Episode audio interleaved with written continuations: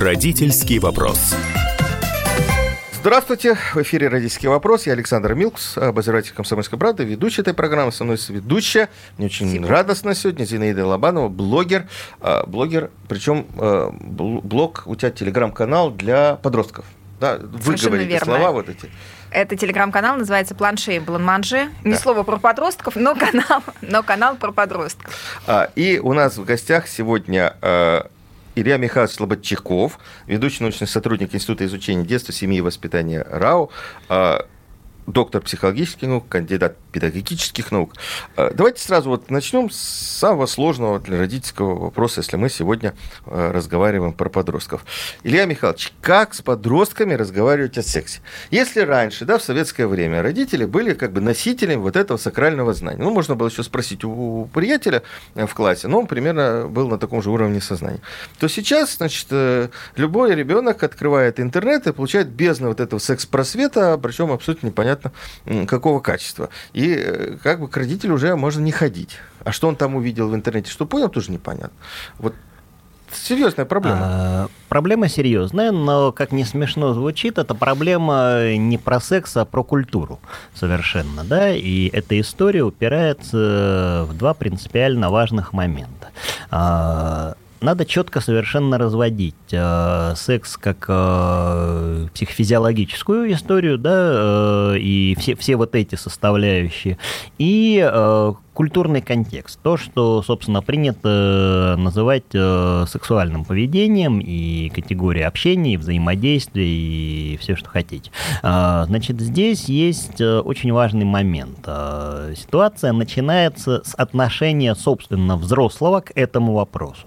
И с уровня просвещенности самого взрослого. Потому что если для него самого эта тема является в известной мере табуированной... То есть он стесняется разговаривать об этом стесняется, в принципе, озвучивать определенные вещи, да, и вообще, как бы, само слово до сих пор является ругательным, давайте так э, это обзовем. Э, понятно, что будет проблема и связанная с тем, как э, и каким образом об этом говорить. При всем при том, что сама по себе ситуация сексуального просвещения, она является одной из самых важных для профилактики любых девиаций, и прежде всего как раз вот этих самых сексуальных девиаций, про которые у нас сейчас очень модно э, говорить там э, во все стороны. Э, и Здесь, э, опять же, даже, ну хорошо, давайте возьмем советские времена. История про то, что у мальчиков пиписька, а у девочек там еще что-то, она начиналась традиционно с детского сада, и никто из этого никакую супер проблему не делал. И сидели эти дети все дружно на горшках, и, в общем, никакой катастрофы не было. Воспитательницы в детском саду всегда знали, что это проходящая история, и не надо на этом чрезмерно внимание фиксировать, и если ребенок вдруг задал вопрос, не надо вопить, что он у вас сексуально развращенный, и вообще делайте что-нибудь. Вот. Потом дальше, когда начала меняться... А, потом следующий, естественно, период у нас э, начинался про историю подростковой сексуальности, про там романтизацию и всего остального. Здесь э, история была очень э, понятная. У нас на первый план выходила ситуация романтического общения, идеализации, там всего остального, а, собственно, э, как таковое половое просвещение, которое, между прочим, при всех нюансах у нас э, в Советском Союзе очень даже существовало. Другое дело, что Uh, и даже, кстати, предмет был этика и психология семейной, семейной жизни. жизни, да. Но и, там про физиологию не было ничего. Uh, ну, где-то было, где-то не было. Это зависит... Пестики, тычинки, учительница биологии, это, покраснеющие. на, сам, на самом деле это сильно зависело от э, ума учителя, извините, да, от мудрости, скажем так, педагога. Вот. Э, и дальше история шла про подростков, про вот эту всю гормональную ситуацию, и она, конечно, вписывалась в рамки так называемого одобряемого, неодобряемого поведения. Когда вся эта социальная контекстология дружно рухнула, встал первый первый вопрос. Э, хорошо, у ребенка есть возможность э, к доступу к любым совершенно сейчас источникам. Что он там, я совершенно с вами согласен, что он там увидит, накачает, совершенно непонятно. Прибежит с вопросом. Ну хорошо, ну прибежит. Хорошо, если прибежит. Хорошо. А прибежит, если он, в принципе, прибегает с любыми вопросами, и здесь вопросы секса никакого, как бы, никакого исключения из правила не составляют. Если в вашей семье принято разговаривать с детьми, и дети понимают, что они могут спросить э, все, что им придет в голову, и родитель не будет думать, что это ребенок портится, да, у него нормальный познавательный интерес, и не делает из этого катастрофу, я не вижу никакой, честно сказать, проблемы. Да? А, значит, вторая ситуация возникает тогда, когда подросток стесняется спрашивать. Дети спрашивать не стесняются ничего. Это нормальная история. Неважно, как родители реагируют, и здесь как раз вся история упирается в реакцию взрослого. Вот подростки спрашивать стесняются. Почему? Потому что, ну, к этому времени, во-первых, уже совершенно другой контекст общения с взрослыми, все-таки, да, а во-вторых, сегодняшние подростки, они с точки зрения не физиологии, а восприятия в том числе и физиологии, и вот этого контекста сексуальной культуры, они совсем другие. Вот тут-то изменения колоссальные. С одной стороны, они значительно более просвещенные и продвинутые, нежели э, многие взрослые даже. С другой стороны, само понятие культурологическая свобода, доступ ко всему абсолютно, он формирует э, такую э, специфическую матрицу. В подростковом возрасте есть такая вещь, как экспериментальные реакции, э, описанные еще собственно, профессором Личко, ленинградским, а, светлая память Андреем Евгеньевичем, и многими психологами. И эта история прежде всего про то, что подросток в силу э, логики своего развития, он э, интересуется и пробует все. Неважно, запрещено, разрешено, и, в общем, это мало волнует. Да? И здесь история идет, опять же, про ситуацию доверия, как ни странно. Но доверие к себе, доверие к окружающему миру. Если он понимает, что то, что он пробует, э, в общем, э, никакой катастрофы собой не представляет катастрофы в том плане, что именно, именно вот как катастрофа как восприятие, да, что ну хорошо, ну попробовал он там, я не знаю, э, сексуальные отношения первый, появился у него первый опыт, не знаю, в 12-13 лет катастрофы не произошло для него, не произошло. Почему? Потому что э, если там физиологически он какое-то удовлетворение от этой истории получил, здесь мне сложно судить, все-таки от развития организма сильно зависит, да, э, но остался у него этот опыт. Э, собственно, они перестали воспринимать саму эту ситуацию, сегодняшние подростки, как что-то из ряда вон выходящее. Вот это вот первое отличие. А так вторая... вот, вот как раз и многие сопротивляются родители, что что они значит, развращают. Сопротивляться вот родители, вот... к сожалению, к огромному могут сколько угодно, а, но объективную ситуацию никто не отменял. Я больше скажу. А, к вопросу о развращенности. Если родитель не понимает, а, что с ребенком и эту сторону медали тоже нужно обсуждать, и что отношения э, э, про то, что мальчик и девочка с точки зрения физиологии, и мужчина и женщина, это как в старом советском анекдоте, да, как Кар Карл Маркс и Фридрих Энгельс, это не брат и сестра, а четыре разных человека. Это вот ровно из этой серии, что мальчик и девочка, и мужчина и женщина, это разные совершенно категории.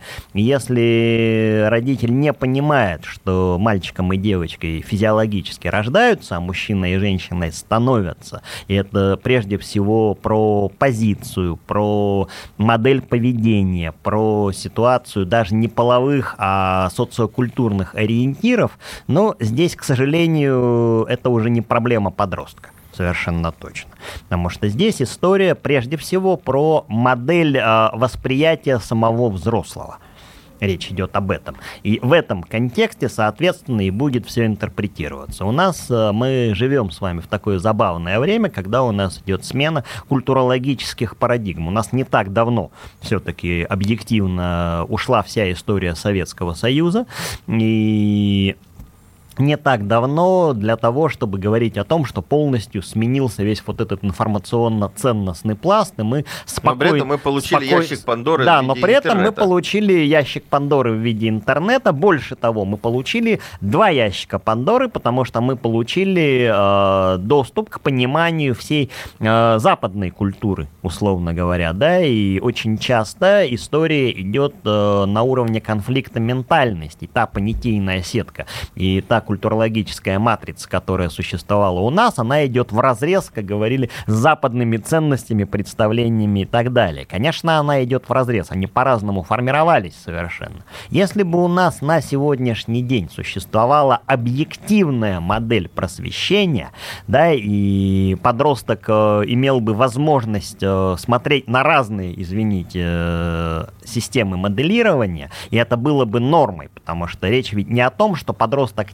тянется к запретному плоду, нет сейчас никакого запретного плода, а о том, что, что подросток воспринимает. Если он воспринимает отношения половые в контексте порнографического, извините, аспекта, да, одна история. Если он их воспринимает как нормальное развитие формирования отношений мужчины и женщины в период, когда из мальчика и девочка вырастает мужчина и женщина, принципиально другая вещь. Тогда речь идет о моделировании этой ситуации, в том числе и в общении с подростком.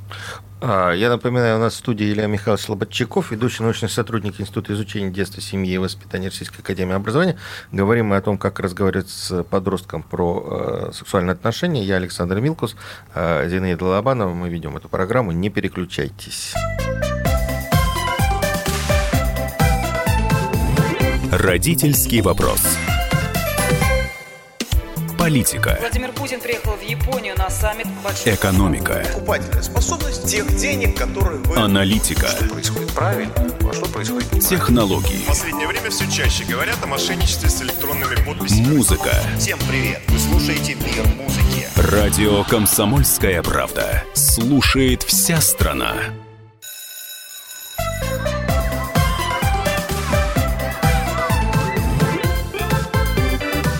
Родительский вопрос.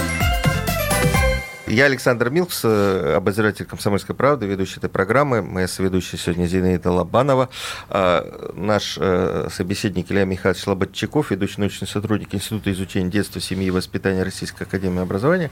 Мы говорим про сексуальные отношения, про, сексуальное просвещение. Как вообще детям э, рассказывать о сексе? И, и, и вообще, а, Илья Михайлович, а нужно ли им теперь рассказывать, если у них есть возможность? Все попытки, насколько я знаю, сделать детский интернет – сделать, значит, запретительные вот эти шлюзы, чтобы невозможно. ребенок...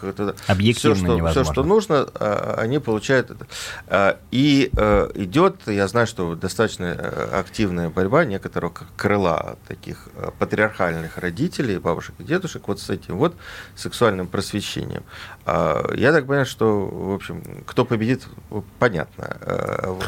Что нам делать? Потому что вот сейчас все больше и больше все-таки становится популярна такая идея, что, значит, э, лучше вообще ничего не говорить.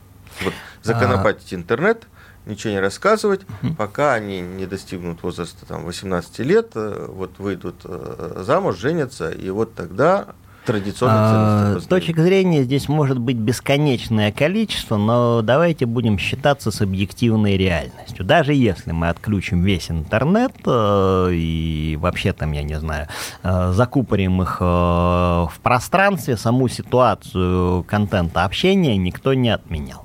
К вопросу о патриархальности и всем остальном. Я вам приведу очень любопытный пример.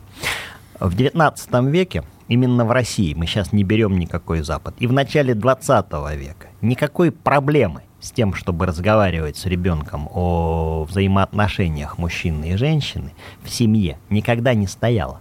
По одной простой причине – эта история возникновения э, и влюбленности, и любви, и вообще отношений, она воспринималась как нормальное развитие, в принципе, формирования любой семейной ситуации. Нет, одно дело любовь, другое дело э, взаимоотношения Нет, секунду, половые. секунду. Я сейчас э, про это тоже скажу, естественно.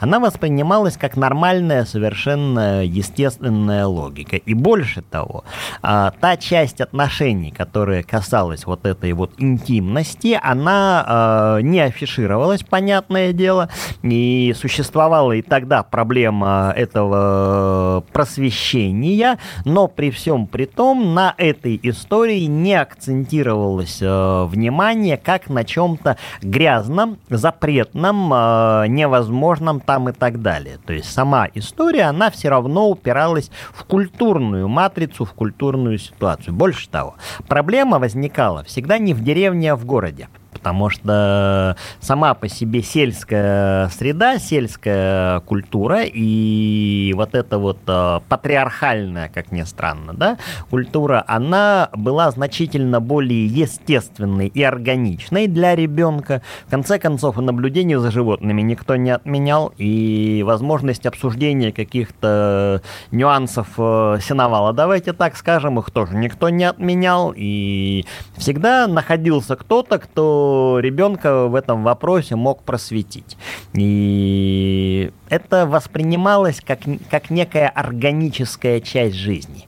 Вот когда речь пошла о том, что, ребята, э, эта история должна быть завуалирована, исключена из этой органики, это вообще что-то там э, про пестики и печинки, как мы говорим, да, в советское время, вот тогда эта история стала острой и остро проблемной. Поэтому мы сегодня, сегодняшнюю эту ситуацию, перегиба палки в другую сторону, и вот этой развращенности, если давайте так ее назовем, хотя, честно, вот как по мне, э, я не вижу какой-то особой э, сверхразвращенности, потому что все равно определенные рамки у нас сохраняются даже при всей свободе интернета. Это все равно культурологическая ситуация. И зависит она не от подростка, а от взрослого.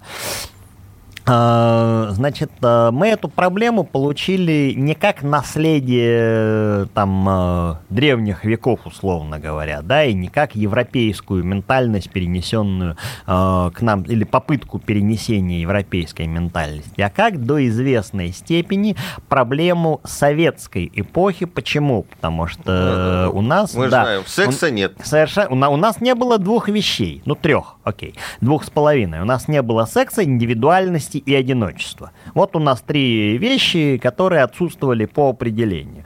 А, но, опять же, проблема секса, она возникла в Советском Союзе, его, его не было не потому, что его не было, а потому что эта история а, обсуждалась в контексте так называемого гендерного уравнивания. Это принципиально другая совершенно сторона медали, и эта история была связана с позиционированием. У нас мужчина и женщина рассматривались как равные партнеры по трудовым, социальным, там, разновсяким отношениям. Это была, опять же, определенная, мы все время к этому возвращаемся, культурологическая матрица. В этом смысле история была про э, «Здравствуйте, товарищ» это называется, да, вот э, про вот эту вот дружбу, которая могла перерастать там в эту влюбленность, а дальше шел контекст абсолютно четкий, социальный, влюбился, женись вне брака никаких отношений существовать не может. Это аморально и неправильно, потому что это порицается вот этой самой э, внешней нормативной вот этой вот всей истории. Э, логично, Зин, вот то, что я сейчас говорю. Как бы, Это да? вполне логично. У меня, как у мам, соответственно, Да. такой вопрос возникает, что э, сегодня другая ситуация, значит, мы... При том, что, э, простите, Да. на секунду буквально, сама ситуация, как бы, да, вот этой свободы отношений, она и там существовала, ее никто не отменял, она не является чем-то новым и выдуманным. Э, Простите. Я скажу опасность родителей, э, родителей девочек, да, э, в том, что появились свободные отношения, и, соответственно, э, мне кажется, что появилось э, меньше ответственности. То есть теперь Это можно в- входить Это в правда. отношения, плюс еще у нас такое информационное большое поле. Ты входишь в отношения, и потом тебе надоело, ты из них выходишь. Да. И у тебя нет никакой ответственности, в основном, значит, у молодых людей, а девушки, они, я даже не знаю, как это правильно сказать, исторически, может быть, они, конечно, по-другому на это на все реагируют. Ну и Конечно. вообще у всех, у Конечно. всех своя реакция, на самом деле.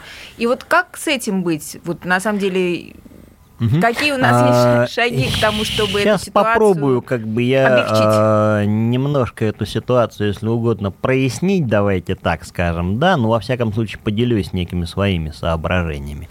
Беда сегодняшнего дня не в том, что сексуальное просвещение приобрело хаотический характер, а в том, что сама, э, сама ситуация э, межполовых отношений обесценилась. Вот какая Вот, проблема. да.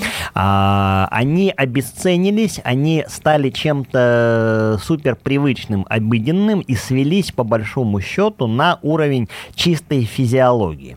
Очень во многом. И именно в этом контексте они стали представлять э, собой такую упрощенную модель, потому что все-таки есть очень разные совершенно истории, которые на сегодняшний день никто не отменял. Есть история про чувства, про, собственно, вот эту влюбленность, про отношения, и есть история про секс как физиологическая, э, собственно, физиологическую реакцию. Так вот, сегодня, к сожалению, к большому, история перевернулась с ног на голову, и она начинается с физиологии, а потом уже контекстуально там э, доходит когда-то, а в большинстве случаев, к сожалению, не доходит до ситуации форматирования э, в отношения. При всем при том, что мечта о том, что будет влюбленность, будет отношения, востребованность, значимость, ее никто не отменял. Она как была в прошлом веке, и в позапрошлом веке, и, и в сегодняшнее время, и хоть, хоть там 25 век будет. Все равно история будет ровно та же самая.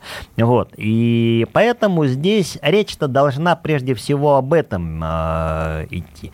Бояться сегодня нужно не того, что подросток что-то неправильное увидит э, в интернете, а того, что у него не сформируется модель о том, что секс сексом, но отношения никто не отменял. Вот на это должна быть направлена сегодня история формирования сексуального просвещения. Само А кто пон- должен это Сейчас, э, все должны. Ну, если мы берем категорию долженствования, это работа всех вместе. И родителей, и педагогов. История должна идти не про физиологию, не про физиологию, а именно про сексуальность как значительно больший контекст. Не, не нужно сводить все это к упрощенным вот этим вот моделям. У нас сама, сам термин сексуальность сегодня, к огромному сожалению, э, во многом понимается В отрицательном контексте. Плос, уплощенно, даже не то, что в отрицательном контексте. И это тоже. Про это еще, извини, дедушка Фрейд говорил, э, светлая ему память и глубочайшее уважение. Почему э, возникла проблема с наследием Зигмунда Фрейда? Потому что весь культурологический контекст убрали. Это, в общем, невыгодно, условно говоря, потому что тогда придется задумываться о других совершенно вещах, о логике собственного там осмысления всего остального. А осталась именно вот эта вот история, что у всех должна существовать эта сексуальная доминанта, и хоть лопните. Нет, история про сексуальное просвещение, это, как ни странно, история про личность, это история про зрелость, про готовность к отношениям, а не э, готовность к тому, чтобы, пардон, э, потрахаться, пока родителей дома нет. Спасибо большое. Опять мы ненадолго прервемся. Я напоминаю, в студии Илья Михайлович Слободчаков, ведущий научный сотрудник Института изучения детства, семьи и воспитания РАО. А, Я Александр Милкус, э, со мной Зинаида Лобанова. Мы ведем эту программу. Не переключайтесь. Родительский вопрос. Мы делаем радио для тех, кто хочет быть в курсе всех событий и ценит свое время. Специально для тебя мы создали новый сайт радиокп.ру. Радиокп.ру. Подкасты, видеотрансляции студии, текстовые версии лучших программ. Слушай, смотри, читай. Политика, экономика, бизнес, технологии, наука. Все новости, все темы, все точки зрения на новом сайте радиокп.ру.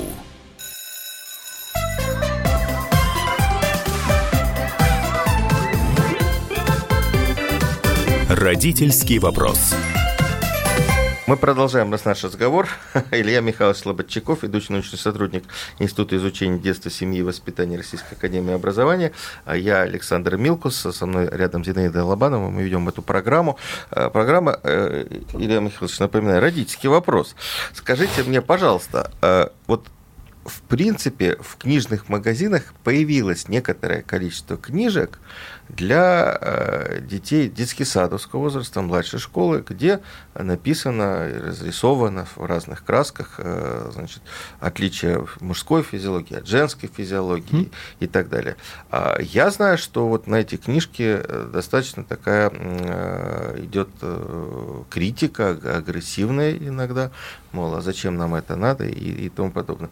На ваш взгляд, э, нужно ли ребенку покупать эти книжки и нужно ли э, и в каком возрасте вообще э, так или иначе нужно разговаривать про отличие полов и про сексуальность? А, Давайте по порядку. Сначала коротко, потом а, детально. Первые книжки подобного рода на моей памяти появились, появились еще в Советском Союзе. Были это рижские книжки или, ну, во всяком случае, там оттуда, с тех языков, с прибалтийских а, переведенные. И были они очень грамотно сделаны, между прочим, и никакой э, катастрофы не было. Ну, не Не знаю, в большинстве сове- городов и весей Советского Союза использовали атлас анатомии.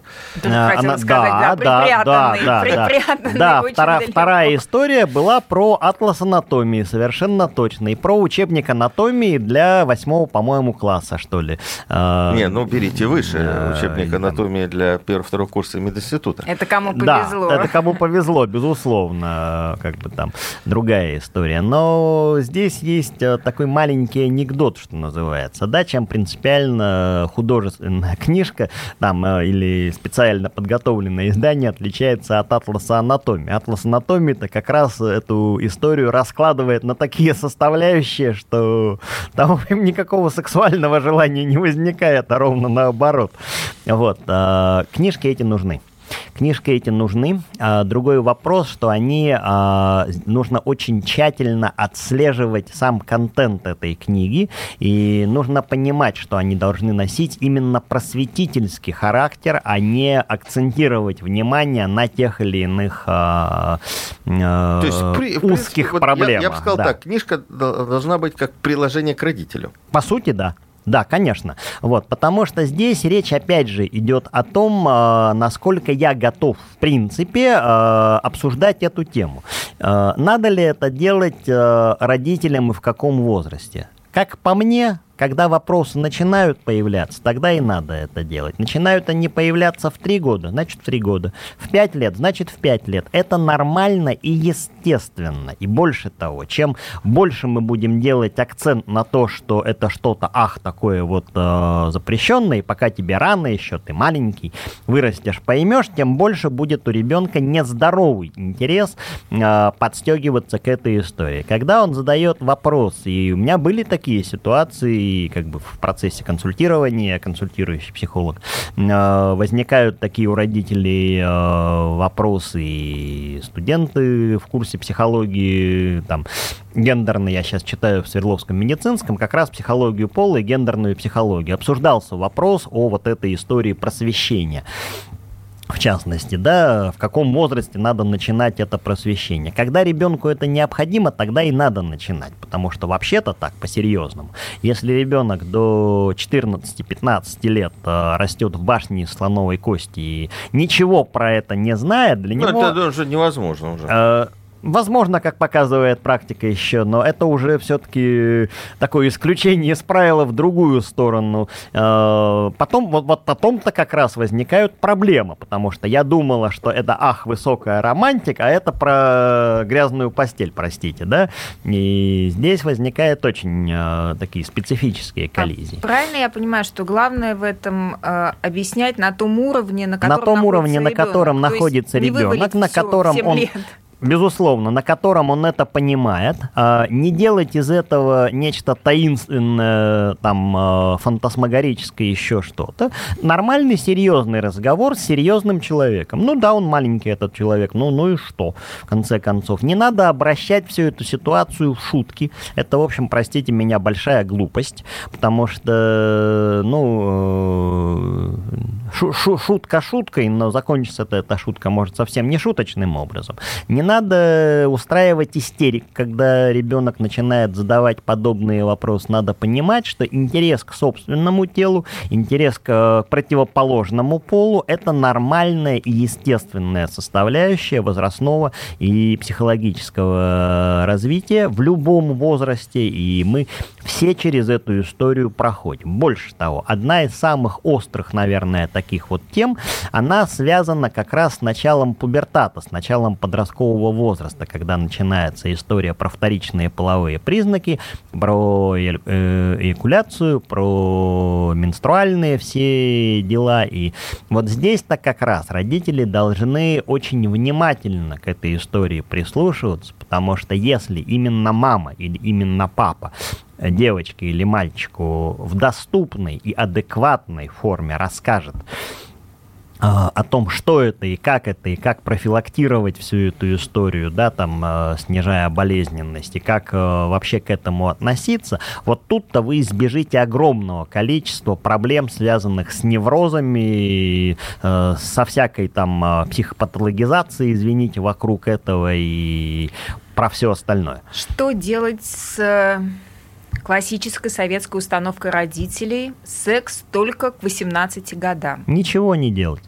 Ничего с ней. А что с ней можно сделать? Ну, есть она. Надо четко понимать, что эта история как была, так и будет. Это история про ситуацию, которую физически не переделаешь. Эта история всегда была конфликтной, остро конфликтной. Однозначно. Сегодня у нас, слава богу, э, в связи с изменением, как бы не знаю, там э, хорошо-плохо, но факт есть факт, что называется, да? У нас не рассматривается история, когда девочка беременеет в 16 лет, это становится, ах, э, супер катастрофической э, ситуацией. Ну, Понятно. Ну, ну, ну, ну, ну, я знаю много школ, где девочек э, такой секунду. ситуации исключают. Правильно, но это история... Не дают возможность на уроки ходить. Правильно, так это история, опять же, про образовательный контент, вы же понимаете, а не про сам факт, это другая немножко история. Это история про то, что ты позоришь школу, грубо ну говоря. Ну, да. Это про, про другое совсем, но сама-то по себе физиология патологическая ситуация, она перестала восприниматься как нонсенс.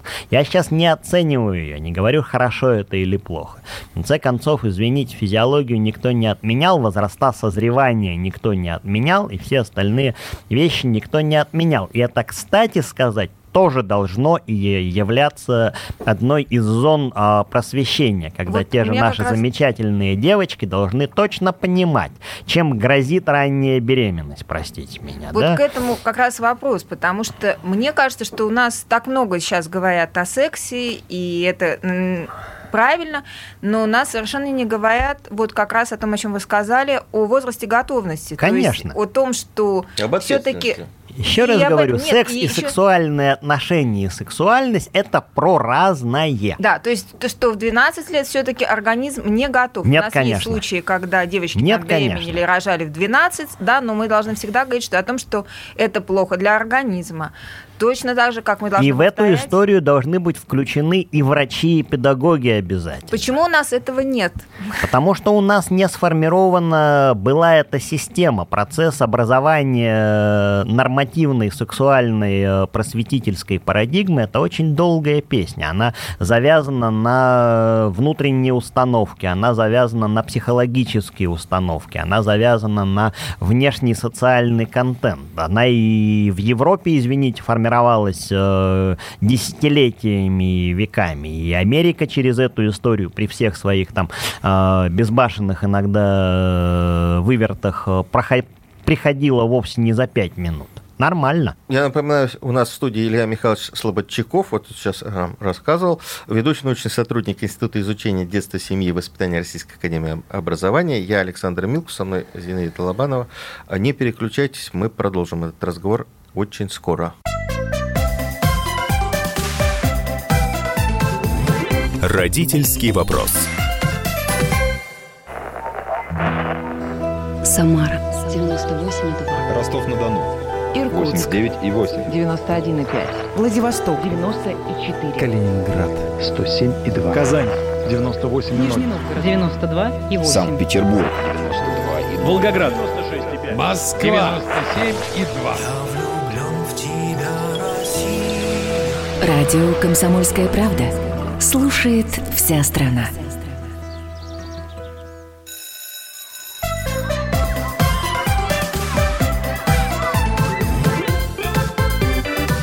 Родительский вопрос. Сложная тема про сексуальное воспитание и образование. Я Александр Милкс, ведущий этой программы. Со мной сегодня э, моя соведущая Зинаида Лобанова. У нас э, в гостях Илья Михайлович Слободчаков, ведущий научный сотрудник Института изучения детства, семьи и воспитания Российской э, академии образования. Что должен делать родитель, как должен воспринимать родитель, когда он узнает, что его ребенок, причем в подростковом таком возрасте, самом таком ярком, начал половую жизнь? Как он должен на это реагировать? Спокойно он должен на это реагировать по одной простой причине. Даже если ему это сильно не нравится, здесь идет история про следующую вещь. Это, кстати, этот вопрос может быть адресован вообще к любой проблематике, в том числе и если вдруг родитель узнает, что его э, милое чадо завел отношения с кем-то не с тем. Давайте По мнению так. родителей. По мнению родителей, так, да. Причем... Что такое с чем-то не с тем? Вот, я, я, не, я, я не случайно ага. обозначил именно эту историю, потому что очень часто э, истерика начинается про то, что, ах, девочка дружит с девочкой, а мальчик с мальчиком, да, и к чему вся эта история приведет, тоже неизвестно. Это тоже на сегодняшний день одна из острейших, как бы, ситуаций. Давайте вернемся к тому, о чем э, вы сказали. Спокойно на это реагировать реагировать, даже если мне это сильно не нравится. Факт есть факт, он уже там, в этих отношениях. Это во-первых. Во-вторых, я точно должен понимать, как родитель, что любая попытка а, внедриться в эту ситуацию, да еще и в назидательном ключе, ни к чему, кроме острого конфликта, не приведет. И любая моя попытка обозначить жесткость позиции, да, что ах ты дрянь такая там и так далее, еще и в таком вот оценочном ключе ни к чему, кроме как э, к напряжению, собственно, изменению в отрицательную сторону отношения со стороны этого подростка ко мне не приведет. Это факт, опять же, да. Третий момент. Дальше надо понимать простую вещь. Если для меня этот ребенок мой, а, мальчик, девочка, является безусловной ценностью, то я расставляю акценты очень а, определенным образом. Я в этой ситуации возьму паузу, условно говоря, для того, чтобы понять, что происходит и насколько эта ситуация для него, для нее значима и важна. В любом случае, одиозно говорить о том, что нет, ни в коем случае никогда, и вообще, э, что ты делаешь, э, какой кошмар, это самое бессмысленное, что в этой истории можно сделать. Совершенно точно. Дальше уже начинается поиск смысловых содержательных вариантов. При всем при этом, это важно понимать, э, саму культурную традицию никто не отменял. И на сегодняшний день ее никто не отменял. И говорить о том, что ты опозорил там а, нашу семью, наш род, еще что-то, это тоже не лучшая история, как вы понимаете, да? Попытка вызвать чувство вины и агрессии, они всегда идут рука об бок. А, рука об руку и бок о бок, и Здесь надо очень точно понимать, что какой бы шок я не испытал от э, известия и какие бы активные меры я не собирался предпринимать, э, вплоть до того, чтобы взять ружье и пойти убить гада, условно говоря, да, потому что слышал я и такую версию тоже. Э, чем кончится, чем кончится. Я возьму пистолет, пойду этого поганца пристрелю. И все. Вот. И, и, и, и, и, и запру своего мерзавца, и пусть он сидит под замком и думает. Вот прямая цитата одного папы, да, когда обсуждалась эта э, ситуация. И что дальше? Да, хорошо, тебя посадят, э, ты, ты, ты, ты будешь сидеть, а твой э, мерзавец вылезет из-под замка, и ситуация продолжится. Кому от этого счастья, спрашивается. Вот, значит, э, в любом случае никаких первых вот этих вот эмоциональных выплесков и э, сверхярких проявлений быть не должно. Вы должны понимать, что эта история про э, доверие с одной стороны, про сохранение адекватного контента восприятия с другой стороны и про ситуацию будущего этого самого ребенка и вашего тоже. Разорвать отношения с подростком дело очень простое. Что вы потом дальше делать будете? Есть такой фильм «Громкая связь», там есть очень трогательный момент, когда а, сидят за столом родители, включен на громкую связь мобильный телефон, и девочка звонит отцу, потому что с матерью у нее отношений нет, и mm-hmm. говорит, вот я сейчас а, с парнем, он хочет, чтобы я остался с ним на ночь. Uh-huh. А я, значит, вот решаюсь. И она звонит папе посоветоваться. И папа ей говорит, если ты его любишь, если ты понимаешь, что это вот, вот этот твой момент, первый, и он останется на оставайся. ты оставайся. Да. Если ты понимаешь, что это вот э, не потому, что тебе хочется, а потому что он настаивает, то Тогда ты не должна... Стоит. Совершенно точно. Это, вопрос, вопрос собственной это, установки. Это да. понятно, да? Вот в российском варианте сцена кажется фальшивой, потому что я не очень себе представляю, чтобы девочка позвонила папе у нас в этой ситуации. А... Кому она должна звонить? А, я с вами не соглашусь. Это вполне себе возможная ситуация и у нас тоже. И здесь важен факт. Ребенок позвонил. И этот, эта ситуация для меня, как для специалиста, является не просто значимой, а смысловой. Это значит, что девочка думает. Другое дело, что очень часто бывает ситуация другого совершенно порядка, когда уже все произошло, и там в угаре страсти, да, и она на утро понимает, что произошло, собственно. И хорошо, если на трезвую голову еще. А, и потом она звонит, советуется, что делать с последствиями это вот более русский вариант такой получается. Да, и здесь надо четко понимать, что даже если ситуация произошла, мы сейчас ситуации насилия не берем. Это нет, совсем, нет, это, это, это не совсем-совсем отдельный контент, очень болезненный и очень сложный. Мы берем ситуацию, что называется, добровольного согласия. Произошло. Не надо делать из этого катастрофу. И не надо, чтобы в голове у подростка формировалась катастрофа по этому поводу. И комплексы. И комплексы по этому поводу. Но, естественно, не нужно говорить о том, что девочка так всегда и поступай. Об этом тоже речь не идет, безусловно, да. Здесь идет э, нормальный, спокойный, вдумчивый, прежде всего, даже если внутри все клокочет, э, анализ вот этой ситуации, что, ну, ну да, случилось. Хорошо, у тебя теперь есть и такой опыт тоже. Это часть твоего жизненного опыта. Тебе понравилось? Будет такая неловкая заминка, да, э, собственно, сам вопрос-то, в общем, такой он специфический. Тогда другая формулировка. Подумай о том, собственно, насколько тебе вся эта ситуация вообще э, пришлась по нутру, и подумай, надо ли эту историю продолжать. Вот и все. Здесь э, в этом смысле выходы-то есть. Они вполне разумные выходы, но они предполагают готовность, взросло, э, готовность взрослого в принципе к обсуждению этой тематики. То, с чего мы с вами и начали. К сожалению, у нас заканчивается время нашего эфира. Илья Михайлович Слободчиков очень интересный собеседник. Я напоминаю, это ведущий научный сотрудник Института изучения детства, семьи и воспитания Российской академии образования, доктор психологических наук. Со мной рядом Зинаида Лобанова, блогер, сведущая э, автор телеграм-канала для подростков. А я Александр Милс. Я могу вот э, по итогам нашего разговора пожелать нашим родителям только одно, чтобы вот к вам звонили ваши дети и звонили до того, как э, что-то у них критическое произойдет, а не после того, чтобы посоветоваться, как с последствиями бороться. До свидания. Родительский вопрос. Радио «Комсомольская правда». Про настоящее. Вы цените настоящие чувства и эмоции. Вы цените свое время. Вы не останавливаетесь на достигнутом. Радио «Комсомольская правда».